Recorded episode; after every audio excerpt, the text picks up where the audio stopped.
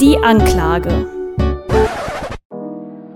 Kein Kapitalismus, kein Rassismus, kein Militarismus. Alles Dinge, mit denen ich mich prinzipiell identifizieren kann und auch alles Inhalte, die Rage Against the Machine irgendwie vertreten.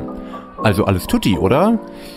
Nein, gut gemeint ist eben nicht gut und auf dem Debütalbum von Rage Against the Machine ist wirklich sehr wenig gut. Wie konnte der Rolling Stone ernsthaft ein Album zu den 500 besten aller Zeiten zählen, das genau eine musikalische Idee für seine 10 Songs hat? Wie kann man Rage Against the Machine als politische Band ernst nehmen, wenn einem doch nur linke Parolen aus dem Antifa-Sticker-Seminar entgegengeschrien werden?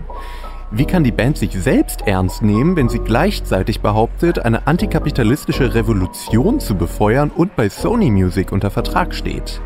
Am Ende bleibt nämlich nicht die vielleicht irgendwann mal ernst gemeinte politische Botschaft, sondern nur der eine Mitgröll-Song, der bei jeder Scheunenfete mindestens fünfmal laufen muss und zu dem 15-jährige Karo-Hemdträger mal richtig ausrasten können. Fuck you, I won't do what you tell me. Fuck you, I won't do what...